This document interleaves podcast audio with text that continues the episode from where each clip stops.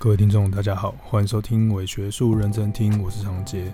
呃，伪学术认真听呢是一个脸书的粉丝专业，那我们大部分都是在讨论文化研究啊，或社会学啊，或者是呃对一些影视作品做一些分析啊，电玩的分析等等。那今天呢，呃，因为你知道，今天我们 进入到一个呃很紧张的疫情当中哦，所以。我想说，我们今天就来聊聊我们疫情中可以做什么事呢？就是来追剧好了。然后追什么剧呢？嗯，我最近觉得有几个蛮开发出了一些新的类型的剧种，就是 BL 剧。虽然 BL 这这个东西还蛮久了，但是这一阵子我就是也觉得这还蛮有趣的，就看了好几部不同的这种 Boys Love 的日剧。所以今天我们就来聊聊这个呃 BL 剧。那刚好今天也是国际不再恐同日哦，不要恐惧同性恋，我们要互相有爱的这个一天，和平的一天。那希望这个爱的力量可以让我们整个台湾可以守护的更好。这样好，那我们今天呢就来谈 BL。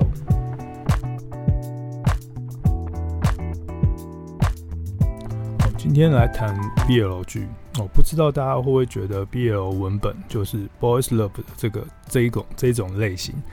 好，简单来简单来讲，就是男男爱的这个类型。如果是女女的话，就叫做百合；那男男的话，就叫做 BL，就是 Boys Love 的这种类型哦。好像呃近近期哦这几年在影视作品里面，就是吹起了一阵旋风这样子。然后比如说像是日剧有什么《大叔之爱》啊，哦，最近前一阵子很红的《如果三十岁还是处男，似乎就能成为魔法师》。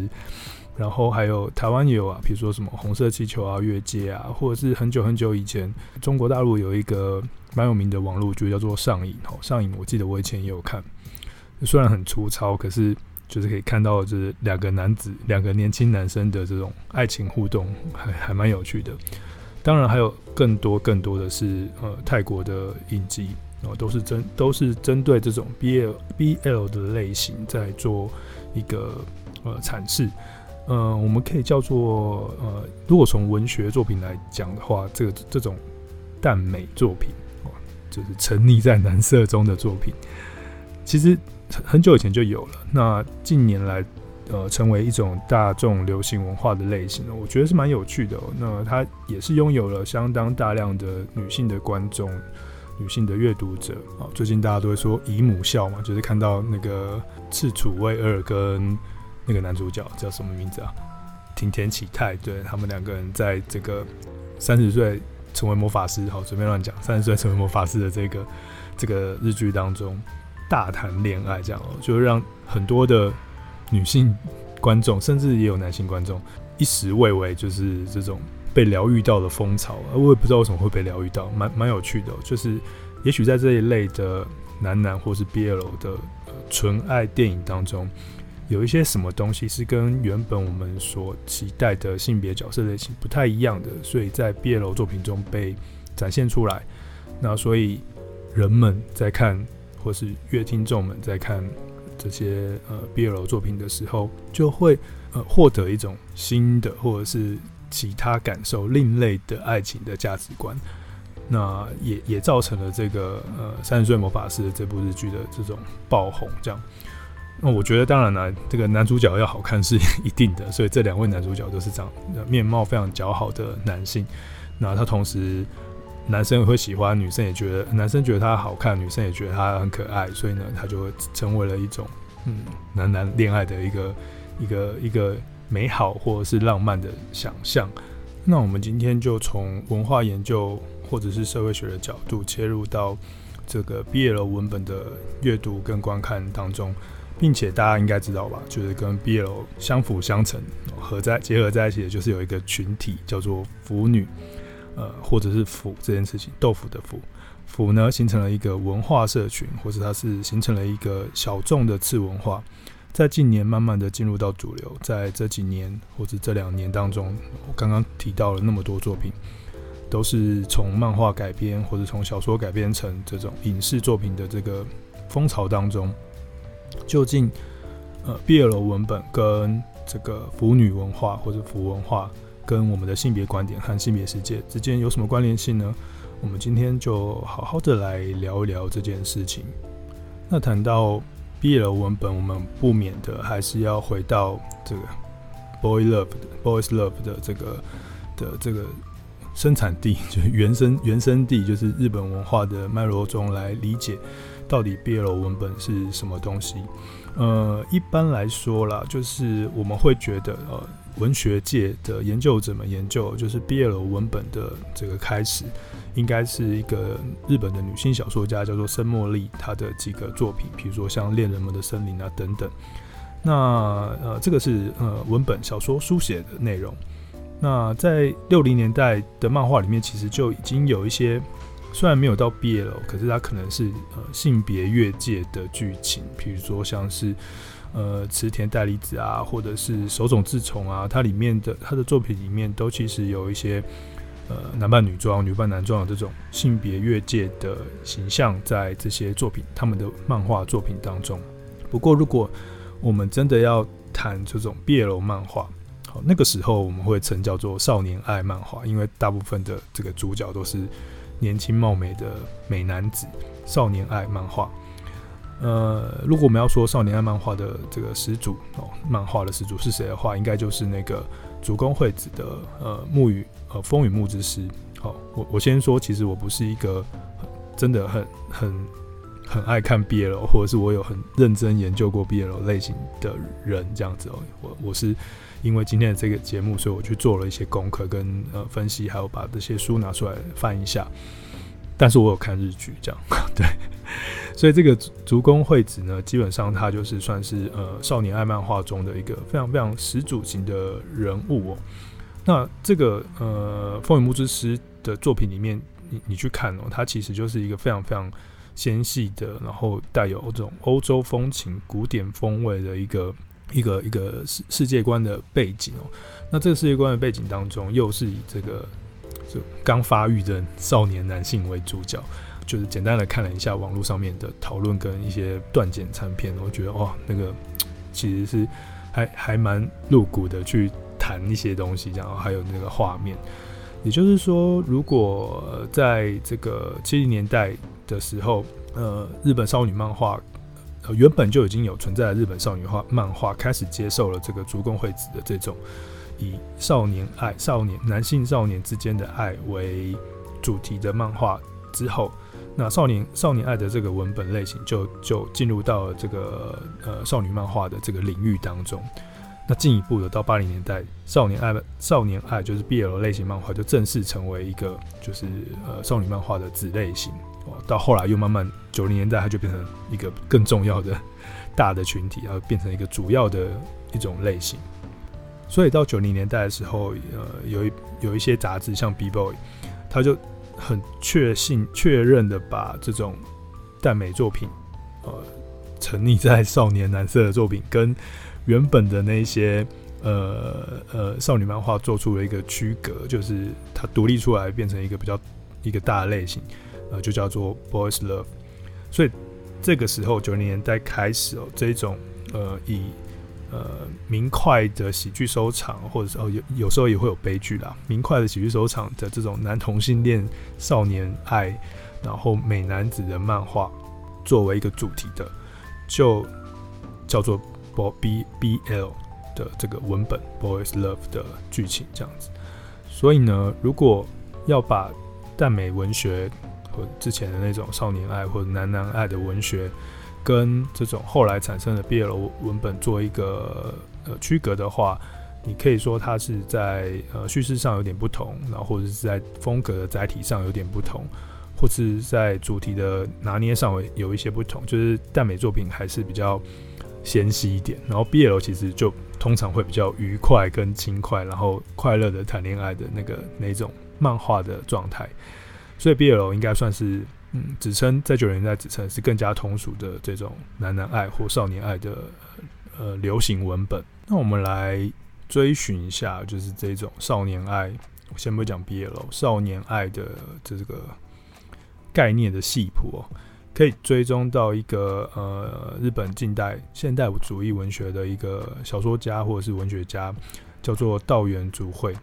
那呃道元竹惠呢，他有写了一本书啊，我有去拿来看，真的是奇书，叫做《少年爱的美学》。如果你去网络上 Google 它，你也可以看到非常多的人说它是一个奇书。好，先不论先不论它的这个奇书的有多惊奇，那他在书里面其实他就有稍微的把呃这日本中，比如说像圣莫莉亚等等这些呃耽美小说的起源，呃做了一些爬书。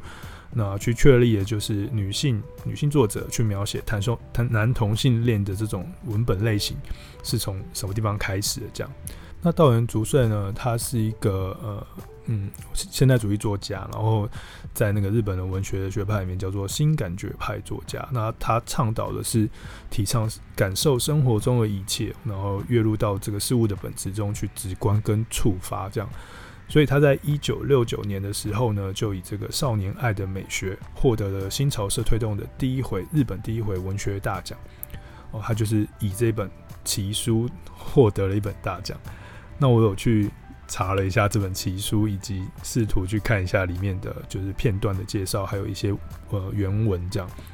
呃，在少年爱的美学里面呢，呃，他汇集了。大量的东西方少年爱的这个内容哦，然后同性恋的资料啊，以及也对这些资料做了很详细的爬书跟整理，还有做一些很细微的描述。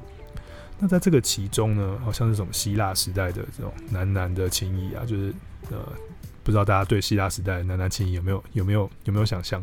就是他们会有一个比较年纪年长的跟一个少年，然后他们会组成一对。就是男男的关系，然后像就像导师跟学生一样这样，然后你必须要，呃，年长的人要负责把知识跟一些生活的态度传授给少年，但他们他们之间会有一种类似像爱跟性的关系，所以就是他们会有一个这样子的呃情欲状态。那等到少年长大了，就这个关系就会被解除。呃，像少呃少年爱的美学里面就描绘了很多像这一类的东西方呃日本本身自己的的这个少年爱或男男爱的这个内容。那尤其是他很专注描绘在就是男性对少年的欲望上面，哦，主要都是主要就是在这个少少年爱，就主要就是在讲少年他为什么会被喜爱，或是他如何被喜爱的这样子的一个一个论述。那稻垣竹穗他的这个少年爱的论述啊，其实他奠定了一个，就是日本近代在这种男男男色的呃这种美学欣赏或文学阅读上的一个还蛮奇妙的一个理理论基础或者是论述基础。他提出了一个蛮有趣的东西，哦，叫做 A 感觉论。对，A 就是 A B C D 的 A。那其实不止 A 感觉，它还包含了 V 感觉、P 感觉跟 O 感觉。那大家就想说，这个英文字是什么意思呢？就是 A 呢，就是肛门的意思；那 V 呢，就是呃阴阴道的意思；那 P 呢，就是 penis，然后就是呃阴茎的意思；那口腔口 O 呢，就是 oral，就是口腔的意思。所以呢，他用 A、V、P、O 这四个人体的一个孔洞哦，对，孔洞来描绘，或者是来去描述。呃，人的人的身体的快感的生产，他呃广博的引纳了古今中外对于这种性快感的描绘跟比较之后，他发现就是呃少年爱的这种 A 感觉才是真正的快感的来源。呃，为什么他会用这样子的描述？哈，A 感觉就是肛门的感觉。那为什么他会用这样的描述呢？其实很明显的，他其实是运用了弗洛伊德的一个呃精神分析的理论嘛。如果呃大家对于弗洛伊德呃有一些想法哦，之前我们有提过弗洛伊德，你可以去那个前面的集数看看。呃，弗洛伊德他有提到了，就是呃人的这种呃快感欲望的来源哦。如果大家有听过什么肛门期啊、口腔期啊。等等等等，这些这些描述描绘，就是诞生在弗洛伊德的这个精神分析的整个学派下，这样。所以这些呃呃小朋友婴儿时期的时候，对于肛门、口腔、阴道、阴茎的这种快感，就是你去触摸它、触碰它的时候，这种或排泄也算是一种触碰的这种快感里面，他认为就是 A，就是肛门是快感的最原初。那 V 呢，就是阴道，它是快感的派生。那 P 呢，就是阴茎，它是 V 的翻转，就是阴阴道的翻转。那 O 呢，就是它是一个跟 A A A 感觉有点 A 的快感有点相关联的，就是进食的这种呃一环，就是吃东西也是一种快感嘛。那他就认为说 A 就是所有快感里面的那个性的基础，而这个 A 的性的基础呢，很多很多的史料或文学作品里面都描绘到的是以少年的感受为这个快感的来源，所以很有很很奇妙的一个论证方式哦。他他透过了这样子的论证方式来去来去讨论说，为什么会我们在这样子这么庞大的人类历史过程当中，会有这么多在讨论男男男男爱，然后并且以少年为核心的一些美学或者是一些文学作品，或者是情欲的描述，因为少年就拥有了这种 A 的感觉，它并它是一个很很重要的快感的原初的来源。那为什么他要描绘这个东西呢？其实某个程度上，在那个时候的日本，就是呃大战战争前后的日本，其实他们对于呃，恢复国家传统，就是以前把以前的这种日本的国家传统拿出来，然后去缅怀或是想要重建，有非常大的关系。然后，呃，道元竹会他认为说，呃，就是这个 A 感觉就是一种一种失去我们在日本传统文化中好像好像失去的东西。那那个东西可能是呃，像弱弱重道，或者是呃性性的快感，或者性的历史等等。那他透过这个 A 感觉的这个少年爱这件事情来去做一个理论性的爬树。哦，当然这本书非常的奇妙，就是他讲他用这样的论证方式，用弗洛伊德的快感跟呃反复说，就是呃你会人的一辈子会去重复那个快感的感受，会呃被这个快感快感的感受所限制，或是说所开发这样，所以。所以才会产生我们成人之后的一连串的不同的人格，或对于感官或快感的限制或者是追求。那他用这样子的弗洛伊德理论来去做整个日本文化历史，或是整个人类历史的一个讨论。不管你觉得能不能接受这件事情。可是某个程度上，这本奇书的确是把这个日本现代的少年化，呃，少少美少年文本哦，或者是少年爱文本做了一个理论化哦，然后它它也奠定了呃男色审美的一种趣味性，然后跟某一种具有历史地位的这种文学解读的特特色跟方式诠释方式。所以这个呃少年爱的美学，我觉得大家如果喜欢 BL 文本的。朋友们或许可以去找找看这个东西来来看看哦，看看在日本的 BL 的文化里面，或者是少年爱的文化里面，它最开始是如何被展开的。那接下来谈一谈就是 BL 文本好了。其实我对 BL 认识啊，非常非常的浅，然后也很近代这样的很近。我我认识 BL 的原因是因为我的这几年在上。社会学课程或者是什么社会未来啊、文化研究啊的课程的时候，就开始慢慢的有蛮多的同学们，就是会以 BL 漫画或作品作为那个他们想要报告的或是整理的对象。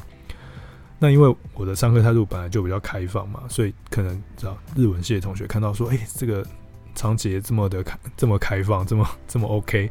那我们就来聊这个自己喜欢的东西，这样，所以。他们就很多人哦，就是整理了这个毕业楼的这个动漫作品啊，等等等等，然后在这个报告上的时候，在报告的时候就是介绍这些不同的作品，像什么纯情罗曼史啊、世界世界一初恋啊，啊，这比较久了。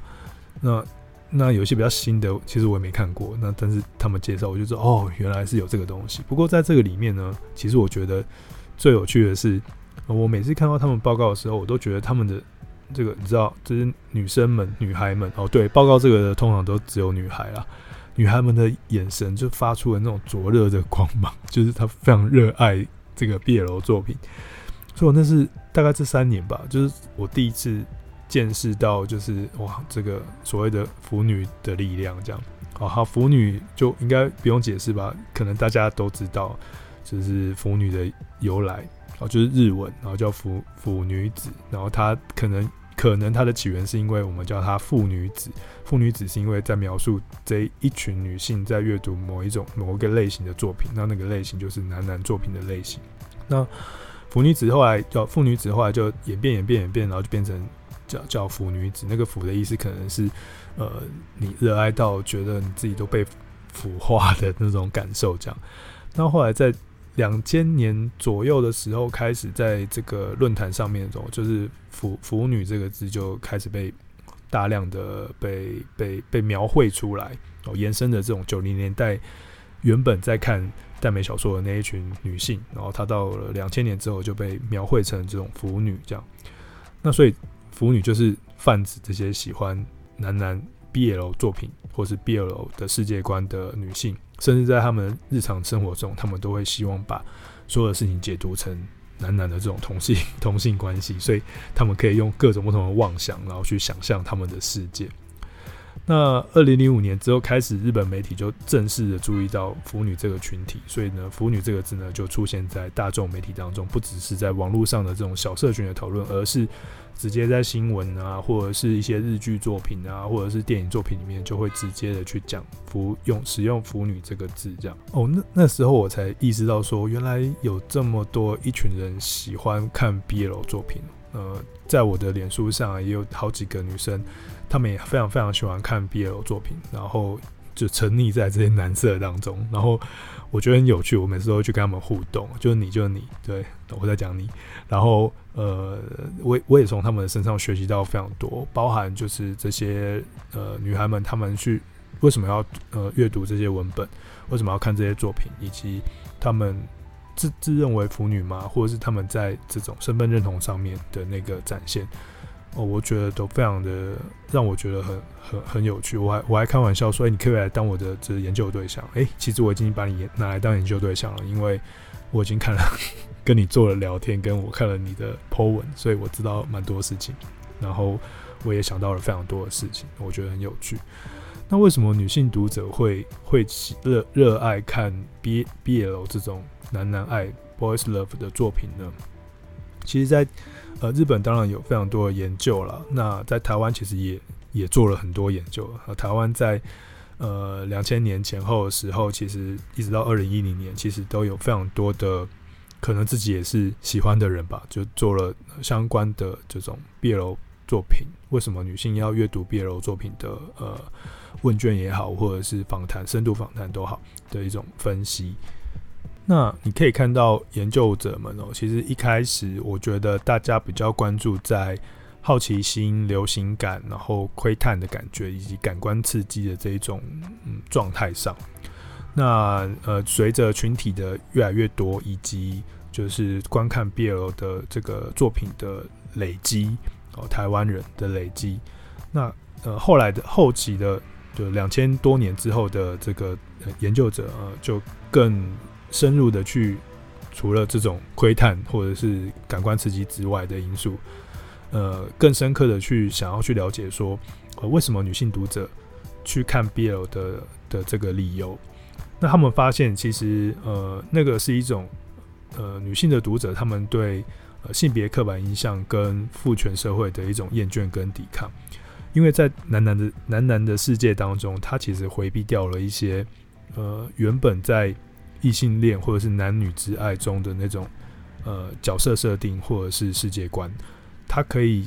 把女性的角色抽掉，然后在一个纯纯粹是男生的的爱情的情愫的浪漫想象中，得以去窥探这些男性的身体跟他们的性爱跟他们的浪漫爱，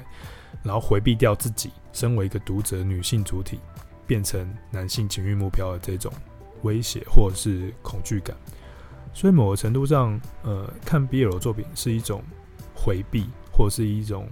抵抗，或或者是一种逃避，呃，性别刻板印象的一种，或者是父权社会的一种方式。那后来在更更近代 研究者，然后他有在透过访谈之后，他发现了，呃，这个观看 BL 文本的人，他们很在意 BL 的故事中的呃四种关系跟三种性的表现，性爱的描述。那这种四种关系呢，是对等性、多样性、经济性跟现实性。呃，对等性就是呃两方的恋爱关系通常是出现成一个权力平等的状态，它比较不像是一般男女关系的那种倾斜式的权力关系。那多样性呢，就则是指说这个故事的设定啊、角色的属性啊是比较相对比较复杂的，就是比这种男女的设定来的复杂很多。那禁忌性呢，就来就来自于就是你知道同性本来就有一种背背德的感觉，就是违背道德的那种那种那种那种另类感，然后这种另类感里面就有一种呃非常凄楚的美感。如果他们又很愿意在一起的话，你就会。腐女们就会觉得哇，他们是非常的有有勇气，很感动。那另外还有一个就是现实感，现实感呢，则是指说，现实感呢，则是指说，BL 读者他对于现现实生活中那种呃男性的条件比较好，然后搭配女性条件比较不好的这种现实的一种不认同。那他回避了这件事情，拒绝这件事情，所以他就让男男的平等可以成可以实现这样。所以某个程度上，这种虚构的 BL 故事反而，嗯，他们会更喜欢。那在性性爱的方面，这个其实我在看作品的时候比较少看到性爱的。我知道有很多 BL 作品其实有很大量的性爱，它可能是那个女生们她们对性的某种启蒙。可是因为我是随便乱看，所以其实我没有很认真看到有性爱部分。那日剧里面也不会有性爱部分。那这个周周典芳呢？周典芳她。就描绘了这个性方面呢，有三种不同的这个性的表现。第一个是逆转性，第二个是人间性，第三个是配律性。呃，第一个是逆转性。逆转性的意思呢，就是它扭转了一般女性被观看的经验。就是我看的是男生嘛，里面没有女生，所以女性就不用被观看了。所以它逆转了女生被视为作品中被凝视的主体的这个这个想法。那第二个是人间性，哦，这个用了一个非常日本的日语的词汇，就是。人类人人人人的感觉，人性这样，在 BL 故事中的性通常是比较有情感跟人性化的，而不只是感官上面的那一种刺激性这样的刺激感。那配律性呢，则是指说在性爱的双方的这种过程当中呢，会体察并关心对方的感受。对，所以不管是在怎样子的性爱的情境下，就这三种呃逆转性，然后人间性跟配律性是呃腐女们她们非常。在意，或者是他们分类出来的三种对性爱的阅读方式。那总体而言呢，我们就以那个林启秀的一个这个愉悦的悦愉悦的愉悦来作为解释。愉悦，第一个愉悦是超跨越的那个愉悦，第二个愉悦是开心的那个愉悦。那林启秀他就认为说，他以这个愉悦的概念，就是作为这种阅读 BL 文本的的核心。那其实我们呃女性在阅读 BL 的时候，她就是因为有各种对于体制上、性别刻板印象上，或者是权力关系上的超越，或者是僭越，而感受到阅读的快感。所以读者在阅读这种相较于传统异性恋男女关系的言情或者是爱情的文本的时候，其实呃读者就觉得自己好像更能够积极的去投入，或者是更能够去创造在阅读中的主动权。所以他在创造这种主动权的同时呢，他们就可以很很很合理又很开心又很积极的去定义他们心中觉得最理想的那个男性的状态跟情况。因为女性被抽离了嘛，所以他可以在这样的情境中去想象那个最好的、最好、最好的状态。其实这个最好的状态，我也觉得蛮有趣的。就是我有一次问过我一个就是一般男生的朋友，这样直男朋友，然后他就说。我就说，哎、那那个你你有没有看过就是 BL 作品？他说有啊，这个电视上有播日剧。然后他就说，哎，才不会，男生才不会这样，就他他不会有这样的态度，或者是男生才不会用这样的方式在应对爱情或另外一半。哎、欸，我就那时候我就想到说，哎、恰恰是因为 BL 作品中描绘了某一种更温柔或者是更能够体贴别人的状态的的男性角色，所以反过而言，就是当。异性的男生觉得这种人不存在的时候，他反而是刚好在女性的世界当中成为一种最理想的存在。那从文化研究的角度来看，那 BL 的文本的确就是集结了一群这群女性的阅读者哦，可能也有男性啊，女性的阅读者，这一群观看、阅读跟消费的族群，他们会围绕着 BL 的这个呃文本产生一一堆 BL 的相关的文化。它是一个次文化的群体，或者是一个次文化的展现。这些参与在其中的腐女们呢，她们就会依赖着这个次文化，在文化研究的脉络中啊，会依赖这个次文化去产生他们的身份认同啊，或者他们的各种不同的特别的这种文化实践。那其中我觉得很有趣的是，嗯，其实腐女们都还蛮低调的啊。我为了要录这一集，所以我听了很多不同的腐女的 podcast 的节目，还有我去问了一下我的学生，这样。那他们其实平常在这个呃表达自己是腐女的这个面向，这个这个身份认身份的这种显显现上，其实并不是这么的鲜明或明显。某个程度上，他们就是很低调，不愿意表表露太多自己这样子的一种特殊的喜喜好。这个是呃腐女的呃文化社群里面一个还蛮有趣的共同的现象。它等于是这个社群中的一种文呃次文化的的面貌的展现。那很有趣哦，呃，有一些日本学者他们就是去研究这个腐女的身份认同。那他用 Goffman 的这种剧场理论来解释这些腐女的身份，跟她现身跟隐身的这种方式，他就发现啊，就是会有呃这些腐女们会有可见跟不不可见的两种呃种实践战略实践，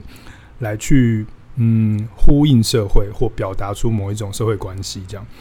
一方面他们会用一种不可见的方式，就是比如说我自己的朋友或学生也是这样，他们会伪装或隐藏。自己是一个普通的女生，或者是她很低调，呃，来躲避这种呃主流社会啊，或者是家长们的奇怪反应啊，或者是自己的同才朋友们呃不能够理解她的这种困境，所以她就会很低调，然后就会你你看不到她是一个腐女，她也不会太明显的表露出来。这让我想到最近好像有一部片叫做《我家女儿交不到男朋友》。哦，虽然她不太算是腐女，但她就是那种很爱动漫的宅女。里面的那个水无赖空，她其实也是一个这样的状态。她平常不太希望把自己的这种喜欢动漫的宅的状态去展现出来，这是一种不可见的战略实践。但是有时候他们又会，他们还是希望可以呼应不同的社群嘛，呼应社群中的其他人，或者是找到这些朋友们，所以他们就会用一些。很隐晦的方式去表达他们自己的喜好，比如说用一些蒙语啊，嗯，这个呃，以前我在上社会学课的时候，就有一个学生他就说，这个腐腐女呃，BL 文本里面有一个很重要的腐女的核心就是蒙，就是他们会用蒙 A 这个状态去看待周遭所发生的事情，并且会妄想各种不同关系的可能性。所以他们就会在用蒙或者是用妄想的方式来暗度陈仓他们自己的喜爱，或者是他们的这种喜爱对比尔文本的认识。那有时候不小心就会讲说手攻啊手啊，这大家应该知道吧？攻就是比较扮演这个积极的角色，受受就是扮演比较被动的角色。那或者是描绘剧情，什么上课下什么等等，很多时候他们会在谈作品。或者是用一些呃场景，或者是用一些关系的描绘，运用些这些词汇，或是形成一些 CP，有没有？现在很流行这种 CP 文化，就是把某两个人做配对，各种不同的配对，这很有趣哦。就是你可以看到那些腐女们，他们会自己心里面假想谁跟谁是可以做任何各种不同的配对，然后表现出来。在这个配对，然后呃描绘或者是对作品的认识跟分类中，他们会隐晦的呃展现自己的身份的那种可见的脉络，然后让其他的腐女也可以看见他，然后他们可以形成一个更多更多更多的交流。这是我觉得蛮有趣的部分哦，就是腐女的这种身份上身份的游戏。所以我觉得某个程度上呢，腐女的这些不可见或可见的时间。甚至更多的时候，她刻意要透露，或者是做这种呃很细微的这种很隐晦的透露，是一种对污名化的抵抗。就是我们常常会觉得哦，腐女们很很奇怪啊，或者是宅男也是啊，常常觉得宅男们宅男们很奇怪啊。呃，主流社会会呃觉得这这两个群体哦，或是腐女群体怎么那么怎么会喜欢看这种男男的的性爱过程，或是男男的爱情故事？所以我们就会觉得他好奇怪这样。所以他们为了要抵抗这种污名化，所以他们会进行这样子可见跟不可见的实践哦。也许他是逃避，或是或是他用一些比较隐晦的方式做一些展现，那都是一个还蛮有趣的的这种叫做文化实践。某个程度上，在这样的展现中，他们也可以，我们也可以看到他们自己在生活世界中所展现的这种意义丰沛的的生活感，这样他们可以在这个环境中得到非常充实饱满的感受。那过去，呃，其实我们可能都会认为说，腐女们或者是腐人类或者是腐男们，就是呃，应该都看 BL 文本嘛，所以他们可能对于这种男男或同志一体会比较友善，但其实不一定。对，呃，在我的认识当中，还有我听找找寻的资料当中，呃。他们比较是一种就是爱情至上论的展现，也就是说，因他们是因为那个爱情关系而想要看这样的文本，但他们对现实生活中的这种男男一体或者是同志一体，并不一定有这么高的支持度。这样。不过在近日啦，我在看呃台湾跟呃中国的文献的时候，我就发现，欸，其实呃的确就是还是有越来越多的，就是腐女或者是喜欢 BL 文本的人。因为他们对于 BL 的这种呃内容的认识，所以呢，就呃让他们更可以更更愿意的去进一步的认识同性恋族群的真真实的生活样貌，或者是他们相关的权益问题。所以其实，嗯、呃，从某个程度上来讲，BL 文本虽然它有时候会复制异性恋世界的那种权力关系，不过在某种呃性别平等的角度上。他还是让更多人愿意去接触到这个议题。那回到台湾的脉络，那台湾是怎么样开始出现嗯这种 BL 相关的的人类跟这些作品？其实很有趣哦，就是呃，如果大家你们是有经历过九零年九零年代的听众朋友们朋友们，你就会发现九零年代其实台湾有一有一个很重要的类型叫做言情小说。呃，大概嗯在九零年代。的左右的时候，其实大量的出现在我们的有没有漫画王啊、十大书房这种租书租书店，还有便利商店的贩售的那个那那一排书里面，它其实很重要的这些言情言情小说，其实带领着台湾的女性女性年轻女性去探索这种爱情跟性爱哦，它是一个很重要的启蒙启蒙性启蒙的或爱启蒙的文本。那也是因为。台湾这种独特的言情小说的文学环境，那因为言情小说都放在租书店里面嘛，大家如果有去过十大书房或者是那种什么呃漫画王的话，你就可以看到一大堆的言情小说。这些这些言情小说可能内容不是那么精致，可是它可以讲述大量公式化的爱恋爱关系跟一些露骨的描绘。那也是因为。人们喜欢看这个哦，女生哦，他们以看这个言情小说为主。在那个九十年代租书店的那个环境当中，刚好那个 BL 这个漫画的类型也被放置到了这个这个这样的一个阅读场域里面，那他们两个就产生一些关系哦，就逐渐有一些台湾自己写的 BL 小说的作品。呃，出现，然后也出现了更多人，因为看了言情漫、言情小说，然后他就延伸去看 BL 小说，然后再延伸去看 BL 的这种呃日本的漫画，然后就借此产生了一个台湾的这个呃腐女社群，就是 BL 的这种文本的文化社群。那可是反过来问了，我们就会问说，诶，那这些言情小说的 BL 漫画，或者是 BL 的小的这些文学，啊，叫它文学吗？轻小说。它可以被放到同志文学当中吗？呃，某个程度上，同志文学，比如说像白先勇的《孽子》啊，朱天文的《荒人手记》啊，然后什么《天河缭乱》那些作品，然后什么《鳄鱼手记》，某个程度上，其实，嗯，这种同志文学的作品还是比较写实，然后描述同志在真实社会中的困境，或是用某种想象的方式去逃脱这个困境。或者是去描绘他比较挣扎的这种内心的刻画，可是 BL 文本比较聚焦在恋爱关系啊，呃，大部分的这种情这个剧情的过程中是不会去触探到呃社会处境这件事情。当然，我有看过，也有看过一些是有谈论到社会处境，但主主要就还是刚刚讲的恋爱至上，它会聚焦在爱情的力量，这个东西可以突破任何任何的。的枷锁，然后把这些问题全部都迎刃而解。那你问我觉得可不可以把 BL 放到同志文学的脉络中？我觉得它或许可以变成一个子分类。它呃转型成一种比较大众流行跟能够接受的商业读物之类的东西，然后去呃产生出一群呃对他有喜好的的读者们。所以我觉得它可以放到这个呃同志文学当中的一个一个小小的脉络中，但是它跟整个同志文学里的主要的主轴可能没有这么的相同。那近年来哦，就是刚刚讲过嘛，就是同志文学，嗯，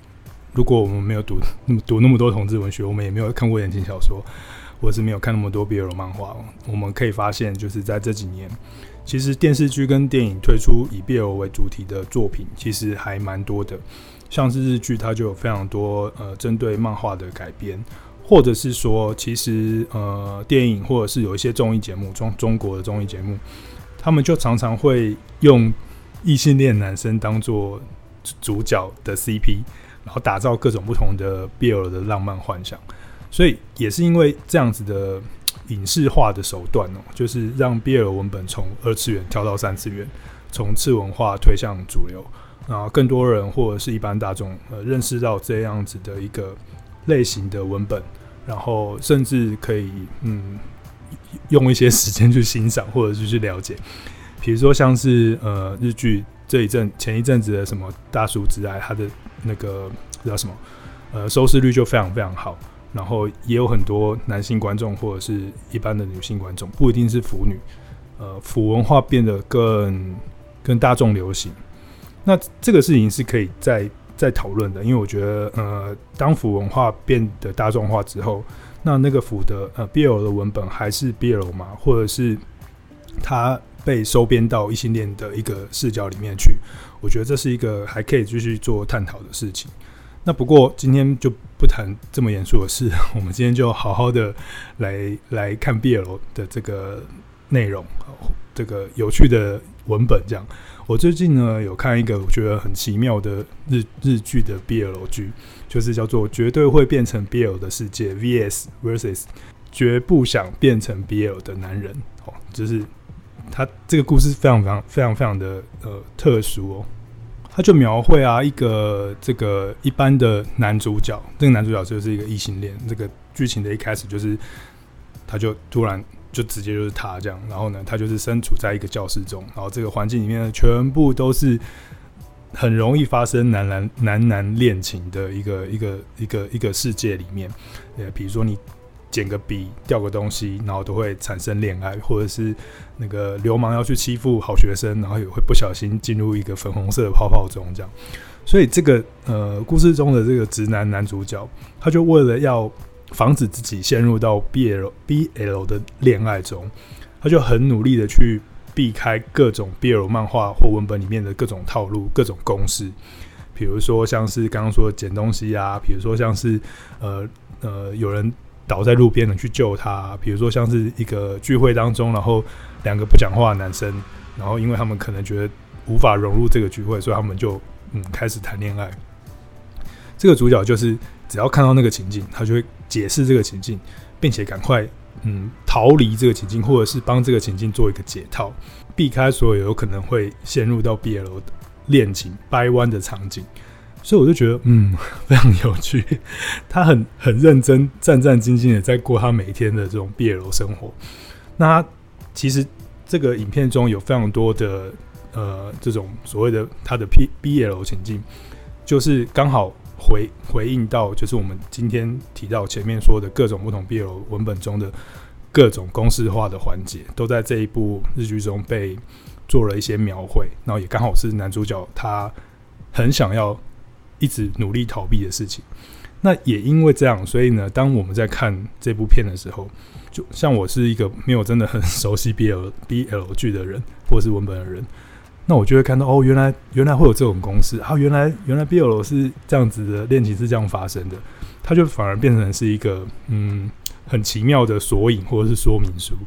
所以如果大家没有看过 BL 文本或者是相关的东西，可以去看看这部片。反正现在疫情嘛，在家也没事干，就可以选几部 BL 的日剧来看看，搞不好你会有一些新的发现。不过。呃，我觉得这部片给我一个蛮有趣的，或是蛮好的启发，一个深思，就是它是描绘一个异性恋在一个同性恋这种 BL BL 的这种爱情世界当中，所以他无时无刻在做逃避或者是假装。可是如果相反呢？如果是他变成是绝对会变成异性恋的世界，跟绝对不想变成异性恋的男人，就是一个同志活在这个异性恋的世界当中，那他也是要不断的隐身，或是不断的去避开那些令人尴尬的恋爱发生场景吧。所以，呃，他其实给给我们一些反思，就是当我们看这个影片的时候，其实我们也可以同时去同理心的思考。对，如果那些同志朋友身处在我们的这个这个异性恋世界当中的时候，那他的心情是什么？那他他的策略是什么？以及他有多少尴尬的时刻？哦，这是很有趣的一个思考跟反思。那也推荐给大家，让大家去看。当然了，还有很多有趣的剧，大家可以去看。那我今天就不要讲那么多。好，那今天呢，我们就是简单的跟大家聊了一下 BL 的相关的文本。以及腐文化，还有推荐一部呃日剧，叫做《绝对会变成》。哎，等一下，绝对会变成 BL 的世界，绝对不想变成 BL 的男人，这样哦，很有趣。那推荐大家去看。那今天的伪学术认真听就到这边喽。那我们下次再见，拜拜。